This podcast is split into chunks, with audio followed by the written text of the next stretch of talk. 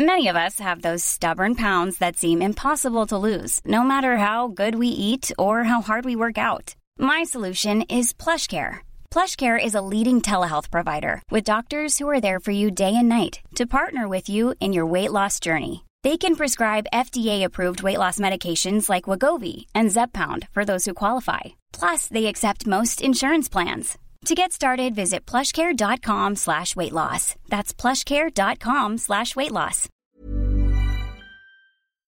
L'Entertainment Lab by Newton Studio, c'est le podcast 100% Brain Entertainment.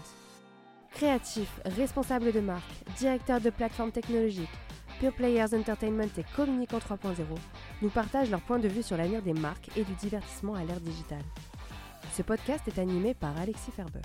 Bonjour à tous, nous sommes ravis d'accueillir Robin Caillot, directeur e-commerce de Chef Club. Bonjour Robin. Bonjour. On est ravis de t'accueillir euh, pour l'Entertainment Lab, alors un, podcast qui va être sous le signe de, la nourriture et du digital. Euh, est-ce que tout d'abord tu peux nous parler en quelques mots de ton parcours? Comment tu es arrivé chez Chef Club? Oui, avec plaisir. Bah, déjà, merci de m'accueillir. Euh, donc moi, je suis diplômé en 2011, je viens d'avoir 34 ans. Euh, et donc à la sortie de l'école, euh, je ne savais pas exactement euh, ce vers quoi j'allais aller, puisque le digital était au démarrage. Et donc depuis 11 ans maintenant, je bosse dans ce secteur-là. Et j'ai enchaîné pas mal d'expériences différentes, donc on aura peut-être l'occasion d'en reparler partiellement. j'ai notamment travaillé chez Bouygues Télécom, chez Rakuten, au Slip français, et donc depuis l'été dernier, j'ai rejoint l'aventure Chef Club. Voilà, et chez Sony aussi, je crois. Ouais, j'ai bossé chez Sony en stage aussi, mais donc c'est plus donc des belles boîtes qui ont précédé euh, Chef Club et toujours l'e-commerce un peu comme trait d'union. Exactement. Ces expériences. Exactement. Euh, à l'époque, il n'y avait pas vraiment d'experts du e-commerce quand je suis arrivé sur le marché du travail. Euh, donc j'ai un peu fait mon parcours à la carte en essayant d'aller chercher des compétences un peu dans chacune de ces boîtes. Et euh, voilà, du coup, j'ai un peu un profil atypique aujourd'hui euh, parce que les, étudiants qui sortent d'école aujourd'hui ont des, parcours dédiés sur le e-commerce, ce qui n'était pas le cas à mon époque.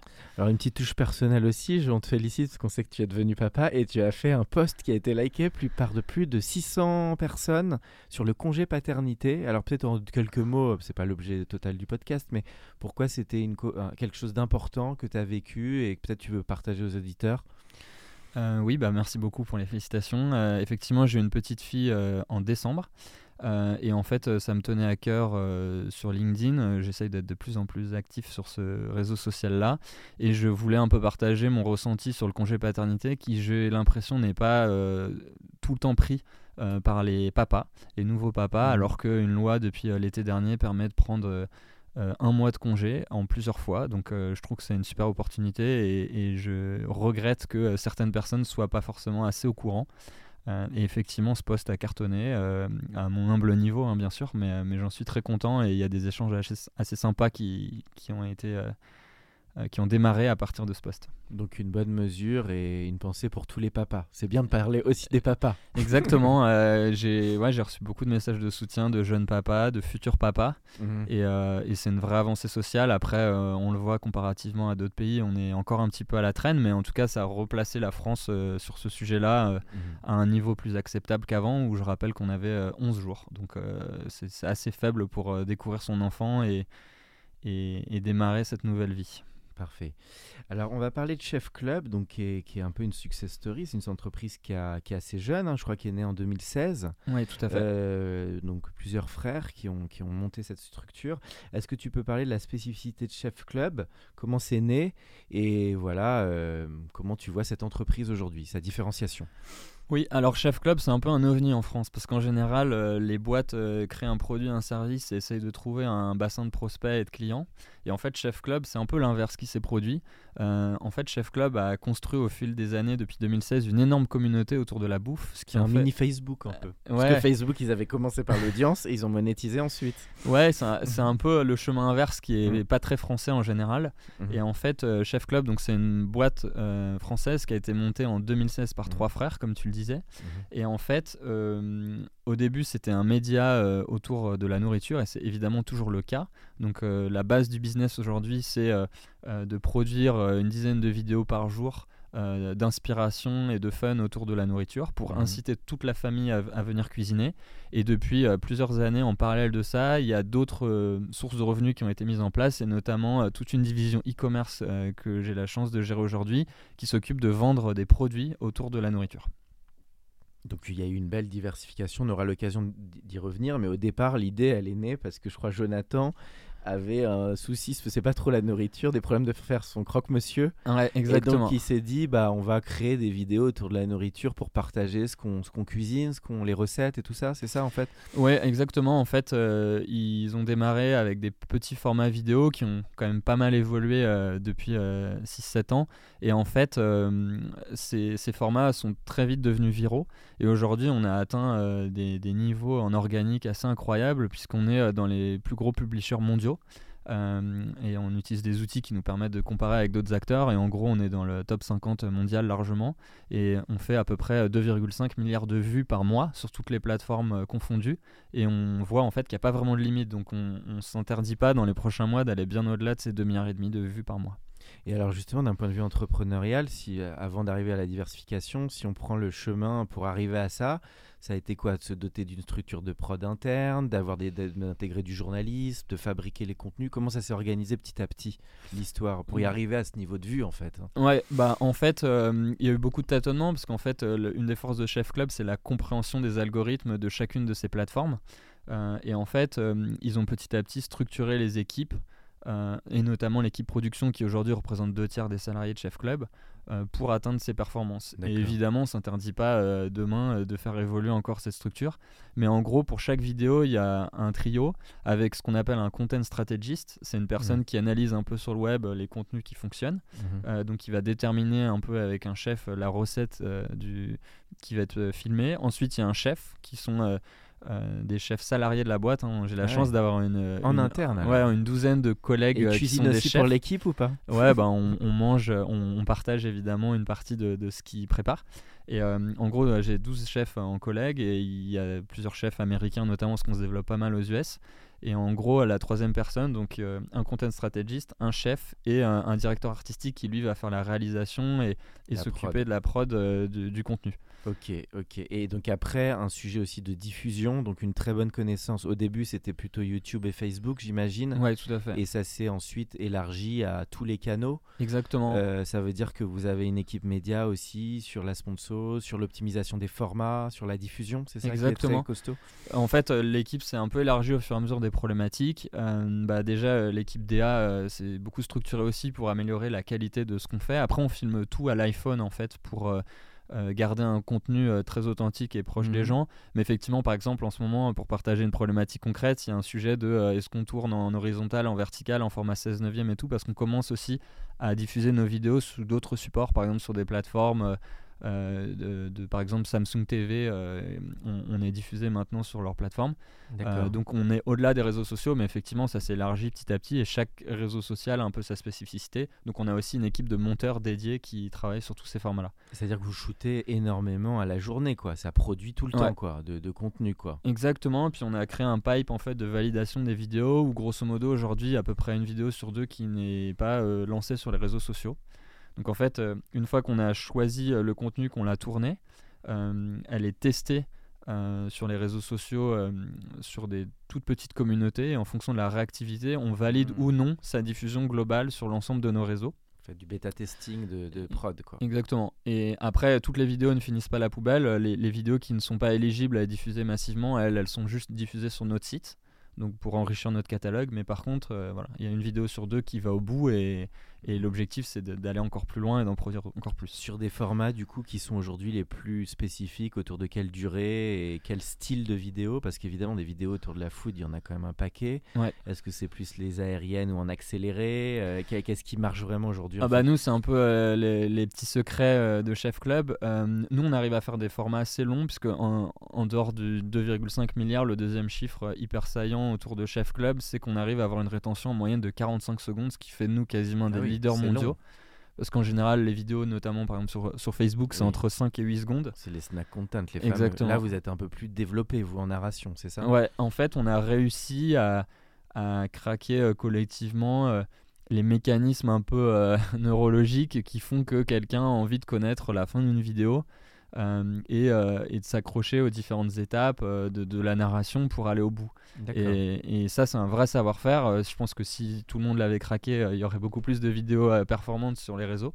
Mais c'est ça qui nous permet en organique en fait de ne absolument dépenser 0 euros sur ces vidéos-là et qu'elles atteignent euh, des performances incroyables. On va y revenir sur l'aspect storytelling qui, est, qui est important. Euh, toi, ta partie e-commerce, donc parce que donc, alors juste pour comprendre, cette société au début, j'imagine, était plus produisait plus, euh, enfin ne monétisait pas forcément ou comment ça s'est passé l'aspect monétisation? Est-ce qu'il y a eu des accords avec YouTube qui ont permis à un moment de rentabiliser tout ça voilà, comment s'est fait le shift peut-être vers un modèle économique plus stabilisé Parce que souvent en médias, c'est la difficulté en fait. Ouais, alors effectivement, euh, il y a un sujet, il y avait deux sujets en parallèle. C'était euh, comment ces vidéos euh, génèrent du, chiffre d'affaires, des revenus, et puis aussi comment on fait grossir les communautés. Et donc en parallèle, les communautés ont grossi avec énormément d'engagement sur les vidéos. Donc aujourd'hui, il y a à peu près 100 millions de personnes qui nous suivent, en dédupliqué sur tous les réseaux. Et ensuite, effectivement, euh, bah, les modèles de rémunération de revenus ont beaucoup évolué euh, depuis 2016.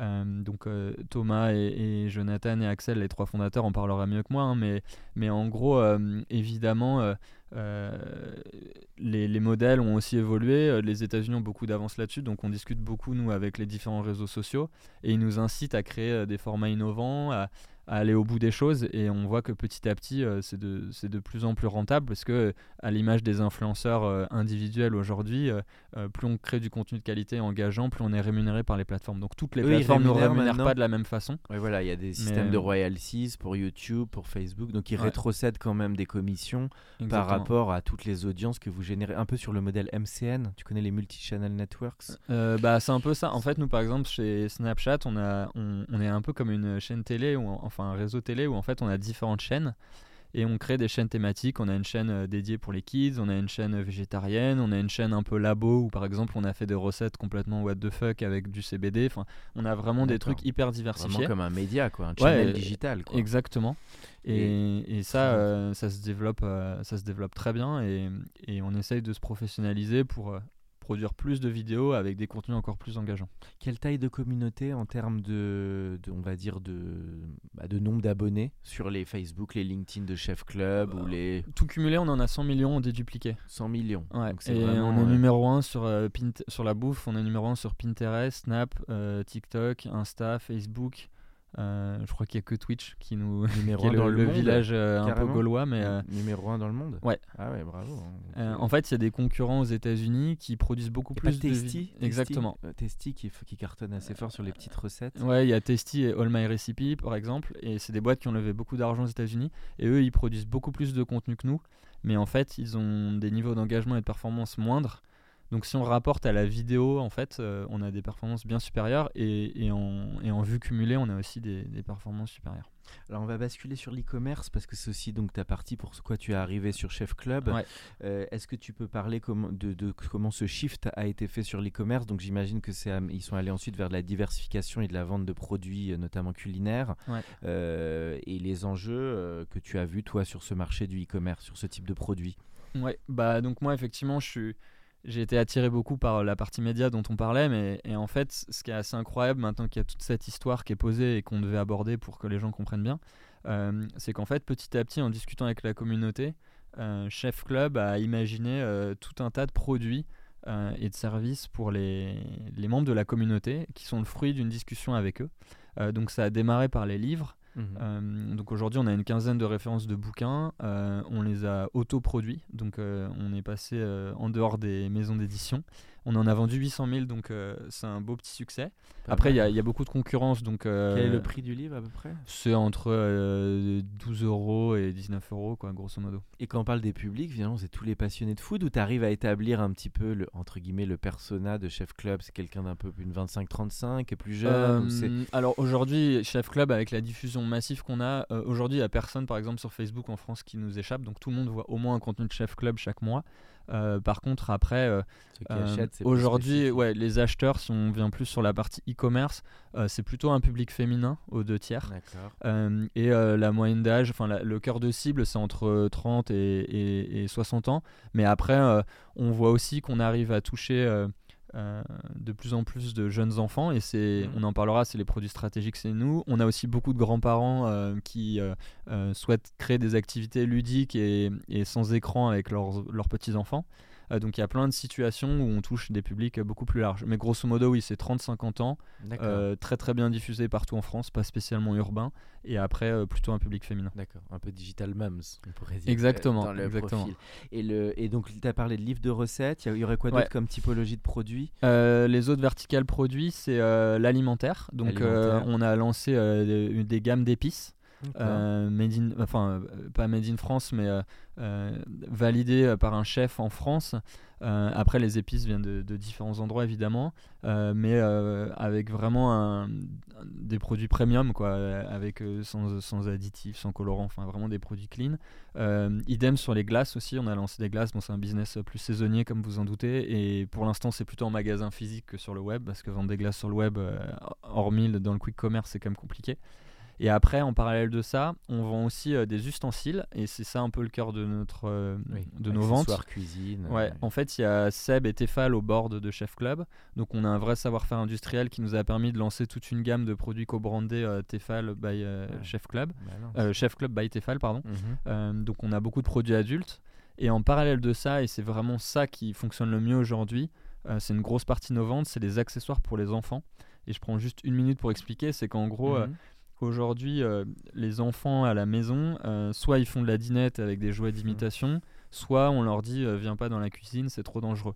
Et Mhm. en fait, Chef Club a un peu adressé cette zone blanche euh, qui permet aujourd'hui à des enfants à partir de 3-4 ans de venir cuisiner en toute sécurité dans la cuisine euh, avec les parents. C'est du Euh, ludo euh, éducatif cuisine pour les- Exactement. Pour, les, enfants. et ça, ça idée, hein. cartonne. C'est vraiment le. le... Il doit pas y avoir grand monde là-dessus en plus. Non. Alors il y a quelques acteurs aux États-Unis, mais qui n'ont pas une gamme aussi large que nous.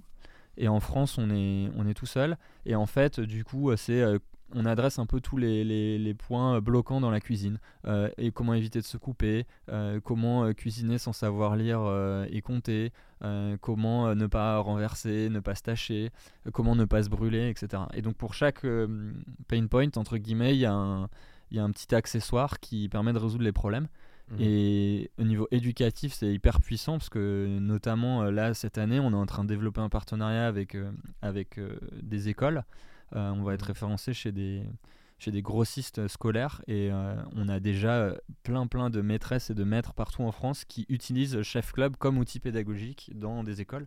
Et au-delà du côté puissant, il y a le côté un peu euh, euh, mission éducative qui est hyper satisfaisant pour tous les salariés de la boîte. Ok. Alors toi, tu es un grand expert de de e-commerce. Donc j'ai vu que tu, voilà, sur l'acquisition, tout ce qui va être fidélisation, euh, euh, fidélisation des clients. Est-ce que tu peux en parler pour les auditeurs qui connaissent moins le lancement d'une marketplace comme vous avez fait Ouais. Euh, Des clés pour toi, bah, pour retenir les clients, parce qu'évidemment, c'est bien d'acheter une fois, mais il faut revenir. Ouais, c'est le sujet Est-ce que, tu, principal. est-ce que tu peux parler des clés pour, qui sont aujourd'hui euh, importantes pour développer une marketplace? D'autant que tu l'avais fait avant avec des slips, maintenant pour la nourriture. et voilà. J'ai beaucoup changé de secteur. J'ai vendu des, des slips, j'ai vendu des robots, j'ai vendu des téléphones. Plus facile d'ailleurs de Euh, vendre de la bouffe que des slips Euh, ça dépend, c'est des, c'est des mécaniques différentes. Euh, après, c'est surtout des, des populations qu'on vise différentes. Là, on est sur les, Les kids. euh, communautés différentes. en La mode euh, Made in France, c'était hyper intéressant aussi, donc euh, voilà. Mais aujourd'hui, dans mon scope, Mhm. les différents enjeux, donc il y a l'acquisition, comme tu disais, faire Mhm. venir du trafic en qualité, en quantité. Aujourd'hui, c'est assez facile de faire venir du trafic en quantité, mais en qualité qui, qui va finalement acheter, c'est plus difficile chez tout le monde. Ensuite, il y a la partie euh, conversion, donc comment on anime le site, Mhm. euh, comment on fait de la B testing, comment on fait du bon merchandising, comment on fait en sorte que le site soit vivant et que le taux de conversion soit optimal. Ensuite, il y a la partie rétention, où comme tu le disais, euh, on a des coûts d'acquisition dans toutes les boîtes en France aujourd'hui et dans le monde qui explosent. Euh, c'est de plus en plus cher de faire venir quelqu'un Mhm. pour acheter. Donc un des gros chantiers, c'est d'animer sa base de personnes qui sont déjà là, soit pour les faire réacheter, soit pour qu'ils deviennent des ambassadeurs et propagent entre guillemets la bonne parole euh, à leur Mhm. entourage. Euh, et après, il y a aussi euh, dans mon scope la, la relation client qui est hyper importante et, et on travaille beaucoup chez Chef Club parce qu'on a des avis euh, clients dithyrambiques et on essaie vraiment que ça se propage sur tous nos supports et que euh, bah, ça soit un levier d'acquisition pour aller chercher de nouvelles personnes. Ok.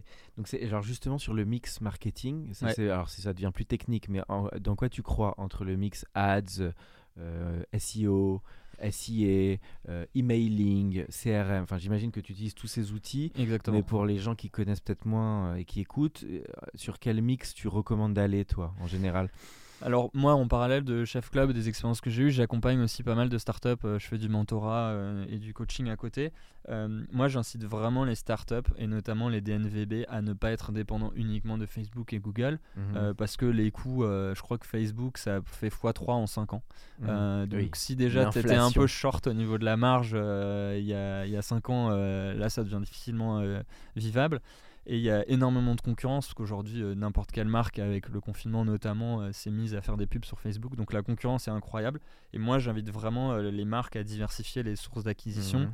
pour aller Vers le brand sur de l'influence, Ouais. du brand content, des partenariats, euh, aller faire euh, de la création de contenu avec des podcasts euh, comme on le fait là ce midi. Ouais, créer Euh, du contenu finalement original et ouais. intéressant et pas uniquement du publicitaire qui va targeter. Quoi. Exactement. Mhm. Après, la programmatique, le retargeting, c'est des choses qui marchent encore bien. Mais voilà, je pense qu'il faut vraiment diversifier, pas mettre tous les œufs dans le même panier.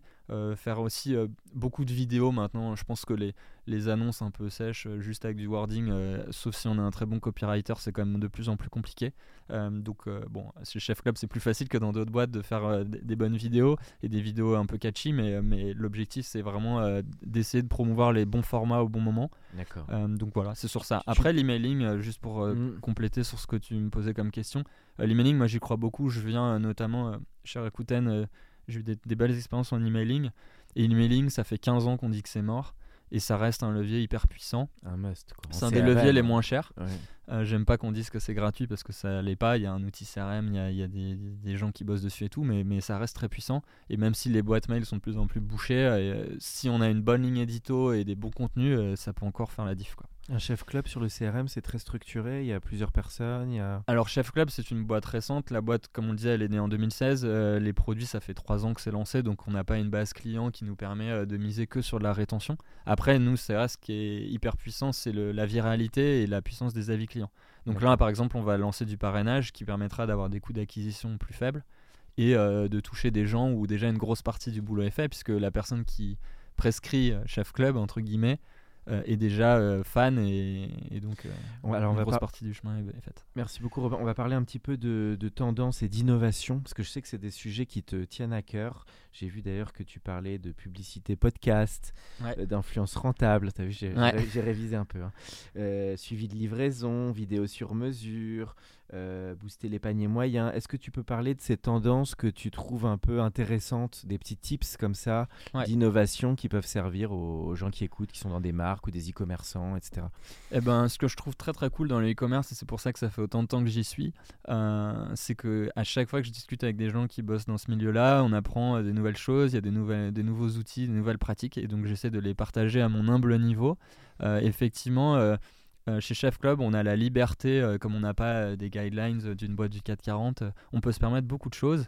Et en plus, c'est vraiment la philosophie des, des trois frères fondateurs de tester des choses. Donc, par exemple, je peux rebondir sur un des, un des sujets que tu mentionnais. On a testé un outil qui s'appelle Tolstoy, qui permet en fait de faire des vidéos pédagogiques personnalisées pour chaque utilisateur. Donc, en gros, c'est une espèce d'arborescence où à chaque fin de vidéo, la personne répond à une question et elle est orientée vers une autre vidéo. Et donc, ça permet d'éviter de pousser des vidéos sans fin que Oui, personne ne call to voit. action petit peu. Exactement. Et, Mm. et du coup, euh, si par exemple tu n'as pas d'enfant, on va pas te parler des produits kids, etc. Et, et c'est un peu euh, une sorte de télé-shopping euh, euh, dynamique et personnalisé. Donc ça, c'est un outil qui a cartonné. Après, on teste beaucoup le live shopping en ce moment, Mhm. comme beaucoup. L'influence, euh, voilà, c'est des, des, des pistes sur lesquelles on essaye d'aller assez loin. Et on pense que bah voilà, il, il faut faire beaucoup de tests pour, pour trouver les bonnes formules, mais, euh, mais on creuse beaucoup ces sujets-là. Tu parlais de publicité sur les podcasts. Tu pensais notamment à tout ce qui va être placement de, de, pub, enfin, de marques qui vont communiquer en amont des podcasts, c'est ça? Bah moi je crois beaucoup euh, à tout ce qui est publicité. euh, Enfin, en gros il y a beaucoup de gens qui enterrent euh, la radio, la télé, etc. Mhm. Moi je pense que c'est des formats qui marchent très bien. Après c'est juste que pour des plus petites marques comme Chef Club où on n'a pas des budgets illimités, c'est compliqué d'aller se prendre une campagne publicitaire sur les chaînes herdiennes. donc du coup, euh, nous, on a le souhait aussi de se positionner euh, de manière assez segmentée. Il y a la télé segmentée qui arrive, hein, donc euh, j'espère qu'on pourra la tester bientôt. Mais par exemple, on, espère se positionner sur du replay, sur des émissions culinaires, par exemple. Ça nous mhm. permettrait d'être hyper précis. Ce serait top si on pouvait être en pré-roll sur du Masterchef, du Top Chef, sur le meilleur pâtissier, etc. c'est des exemples. Et après, le podcast, c'est encore moins cher. Euh, que, euh, que la Catch-up TV par exemple et je pense que c'est aussi euh, hyper puissant intéressant quoi. Bah, par exemple sur les podcasts de parentalité pour toucher les parents qui se posent des questions sur les activités à faire avec leurs enfants il y a quand on regarde dans les plateformes de, de podcasts plein plein de, de, podcasts dédiés qui cartonnent mhm. donc il y a moyen de, de, faire des de saisir des petites opportunités comme ça et pour rebondir sur ce que je disais sur l'acquisition, au final, c'est plein de petites euh, mhm. rivières qui, à la fin, font un gros fluff. Quoi. Je crois pas à la solution miracle aujourd'hui sur l'e-commerce. En termes de storytelling, tu penses que tout, que l'enjeu, c'est d'amener, tu le disais, plus de narration. Donc ça veut dire d'aller dans des formats plus longs? On sait qu'il y a eu les émissions factuelles là, de Gordon Ramsay, euh, qui, enfin, qui Gordon Ramsay, c'était une bonne success story aussi d'un chef qui a réussi à monter ses émissions et faire de la prod. Nous, on l'avait interviewé il y a quelques années d'ailleurs. Mais euh, euh, tu, tu, crois à quoi dans, dans ce type de format? Est-ce que vous, vous aimeriez demain peut-être aller vers des choses plus entertainment, aller voir les plateformes et produire des émissions? Enfin, comment tu vois les enjeux de narration là-dessus? Bah nous, c'est, on est déjà un peu dedans. Mmh. Euh, on essaye, par exemple, de faire venir des invités un peu prestigieux qui viennent de milieux hyper variés. Euh, mhm. Il y a eu euh, Joker, le rappeur, qui est venu par exemple, Gaëtan Roussel qui est venu cuisiner l'année dernière. Euh, on a fait aussi venir Pierre Hermé, hein, mais, mais du coup on veut pas rester. Sous des formats un peu talk show, c'est ça, sur des durées un Ouais, peu... bah, par exemple Gaëtan Roussel, pendant que la, préparation culinaire qu'il était en train de faire était au four, il s'est mis à chanter avec sa guitare, tu vois. Donc on peut imaginer des, des choses. je sais pas dans, dans, quelle mesure ça avait été préparé à l'époque, parce que j'étais pas encore dans la boîte, mais. Euh, Quelle durée d'épisode là, ce type de en format fait, Nous, on part du principe que si le contenu est cool, les gens ah. resteront. D'accord. Donc euh, pareil, pas, quand on pas de religion sur les durées. Tu te dis si c'est bien, euh, les gens suivent quoi. Bah en fait, on travaille suffisamment en amont, que ce soit dans le benchmark ou les réflexions qu'on a sur ce qu'on va faire, pour se dire si c'est bien, les gens restent. Et mm. je pense que c'est la même réflexion que les émissions télé, un podcast. Euh, tu vois, l'objectif, c'est pas de se dire euh, le podcast doit durer 20 minutes, quoi qu'il se passe. Si ça dure 15. Euh, en général, je prends un peu de latitude parfois, mais tu as raison, c'est très variable. Nous, on a eu des podcasts qui ont duré plus de 50 minutes avec un mm. compositeur de musique de film. Après, ça dépend vachement du mood, aussi de la conversation, j'ai envie de dire, mais je te rejoins sur le fait que quand c'est qualitatif, les gens suivent et que peut-être qu'un écueil du digital, c'est parfois raisonner trop snack, hmm. alors que plus, plus on va avancer et comme le numérique devient central, plus les gens vont s'autoriser peut-être des narrations plus euh, créatives. Ben, on le voit par exemple en interne dans les boîtes, sur hmm. les réunions. Hein, aujourd'hui, euh, moi je suis vraiment pas partisan, en tout cas dans mon équipe, de, de faire des réunions, euh, voilà, se dire une heure, on reste dans une salle. Moi, si la réunion dure 15 minutes et qu'on avait prévu une heure, bah, c'est juste qu'on a été efficace. Quoi. Et hmm. à l'inverse, il faut se donner la liberté que les choses durent plus longtemps. Après, c'est le rapport au temps et est-ce que les, temps, les personnes ont le temps mais sur Twitch, tu vois, c'est un euh, bon exemple. Euh, Twitch, euh, à la base, tout le monde disait mais personne va aller regarder sur une plateforme des, des, personnes parler pendant 3 heures. Et mhm. aujourd'hui, euh, Twitch, il n'y a aucune personne qui crée du contenu de qualité sur Twitch qui démarre en se disant mon format va durer une heure, une heure et demie, euh, etc. Mhm. Plus les gens sont euh, passionnés, plus ils s'autorisent des durées longues, tu penses? Ah Sans doute un petit peu. Bah complètement. Et, et ça fonctionne très bien. je sais pas si vous aviez vu Samuel Etienne l'année dernière là, qui interviewait des personnalités politiques je pense qu'à la base, ils se disaient euh, on va se laisser porter, on verra combien de temps ça dure. Et je crois que le live avec François Hollande, il dure quasiment deux heures, alors qu'au début, je pense qu'ils imaginaient que ça durait une heure. Quoi. Mmh. Donc, euh, si le contenu est bien, je pense que les gens euh, suivent. restent, suivent. Et puis après, avec toutes les plateformes digitales, il y a moyen de le voir aussi en replay. Donc bon, voilà, les gens s'adaptent. Alors on arrive dans la dernière partie du podcast. Tout d'abord tes goûts. alors c'est une question que je pose souvent aux invités en termes de plus de goûts personnels liés à l'entertainment. Donc ça peut être musique qui t'accompagne, série, film ou même gaming. Voilà, des, des, des œuvres qui t'ont marqué ou des usages. Euh. Euh, des, sur mes goûts personnels Ouais, euh, tes goûts personnels en termes de spectateurs, j'ai envie de dire. Alors moi je suis très très musique. Je suis un gros gros fan de musique, c'est pour ça que je suis ah. sensible aussi au podcast. Alors quel style, vas-y Alors j'écoute vraiment beaucoup de choses, mais grosso modo les, les trois styles phares, c'est le, c'est le hip-hop, l'électro et le rock. Euh, mais après, euh, voilà, quel type d'artiste Tu peux donner des exemples d'artistes qui te marquent, qui t'ont bah, marqué Là récemment, il y a, y, a, pas mal de choses. Hein, Euh, pour euh, donner un truc un peu peut-être différent de ce que les gens euh, écoutent en ce moment, moi je recommande d'écouter Sofiane Pamar, je sais pas si tu connais. Ah non, là tu. Sofiane Pamar, ouais, c'est un pianiste français qui vient du nord de la France, qui a gagné le premier prix au conservatoire à Lille. que j'ai eu la chance de voir en concert il y a deux mois. Et c'est absolument incroyable. C'est un mec qui compose pour à peu près la moitié du rap français, je pense. D'accord. Et en parallèle de ça, il a il a l'oreille absolue et il est il est excellent et il essaye de promouvoir un peu la musique classique. Moi, je suis pas du tout. Euh, il est que classique ou il va sur des univers variés alors? Bah, il, il, a un peu euh, musique de film parfois, un peu euh, rap, mais le rap, je pense que vous connaissez tous plein de chansons qu'il a composées. Donc il est un peu comme le comment le saxo qui est très connu. Ibrahim Malouf. Voilà, il est un peu dans la veine Ibrahim Malouf, mais pour le pour le c'est piano tu m'as Ouais, piano. En gros, il participe à démocratiser, à évangéliser autour de ce style musical là qui est pas forcément le plus écouté. Et surtout, moi, ce que j'adore, c'est que le le mec a une dégaine absolument incroyable. Et, euh, il est très jeune, lui euh, euh, Je pense qu'il a, il a mon âge. D'accord. et t'as adoré son concert alors Ouais, c'était génial. Bah, c'était à la salle Playel et il y avait vraiment un public très diversifié. C'est marrant, c'est qu'on voit qu'il arrive à faire venir des gens qui, je pense, sont des fans de classique parce qu'il est, il est incroyable au piano et en même temps, il arrive à faire venir des populations très jeunes. Euh, sur euh, une musique qui n'est pas forcément la musique la plus écoutée en ce moment. Pas que solo à en instrumental. Ça, c'est un tour de force aussi de passionner des publics variés euh, juste sur un instrument. Quoi. Ouais, ouais, bah, il est pendant 1h20 avec son piano, et, mais bon, après, il, mise sur d'autres trucs. Il la, la, ah, y a un peu de la scénarisation et la scénographie pardon, est top. il a aussi il a des tenues incroyables. il est, comme je disais, il, par exemple, plusieurs fois dans, la, dans le spectacle, il vient en kimono. Euh, D'accord. Il, est, il a un look complètement ah bah, dingue. on va étudier, ça a l'air très intéressant, Sofiane Pamar. Ouais. Ok. Et puis la toute dernière question, c'est le conseil que tu donnerais à un ou une jeune qui se, veut se lancer bah, en e-commerce ou même dans un média online à la Chef Club, toi, de, de tous tes apprentissages de, de ton parcours? Qu'est-ce que tu donnerais comme petit conseil, comme petite leçon bah, J'ai la chance de rencontrer pas mal parce que j'essaie de faire des entretiens euh, dans les écoles, euh, d'entrée et de sortie.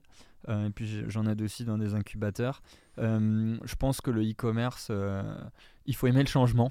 Mmh. on en a parlé un peu brièvement là, mais il y a beaucoup de. L'écosystème bouge, en, permanence. Mmh. Donc je pense que par rapport aux nouvelles générations, à l'état d'esprit des gens, c'est vraiment fun d'être là.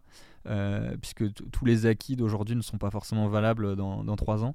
Euh, et, les compétences, ça oblige une perpétuelle remise en question, de se former, de rencontrer, d'écouter des webinaires, des podcasts, euh, hmm. de lire des, bouquins et tout. Donc il faut être dans ce bain, quoi. ouais, il faut être quotidien, humble quoi. Et, être dans l'apprentissage continu. Et, et c'est cool parce que ça rabat aussi toutes les cartes. Euh, je le vois dans d'autres secteurs dans lesquels des amis peuvent être. Euh, parfois, on stagne un peu au niveau carrière. Et en fait, ce que je trouve cool dans le digital et le e-commerce, c'est qu'aujourd'hui, bah, les cartes sont rabattues perpétuellement parce que mmh. les, consommateurs, les nouvelles générations n'ont pas du tout les mêmes usages que leurs prédécesseurs. Et euh, bah voilà, par exemple, en ce moment, tous les jeunes qui sont recrutés pour gérer l'influence des, grosses marques, c'est des gens qui ont 22, 23 ans, qui, qui mmh. passent leur journée sur TikTok. Donc, c'est pas que je préconise de passer ces journées sur TikTok, mais il y a un shift en tout cas de mentalité et la nouvelle on fait génération confiance aux jeunes dans ce secteur-là bah, qui, est un, qui, a vécu, qui, a, qui, a, grandi là-dedans et qui sont purs players de, de, cet avenir du numérique.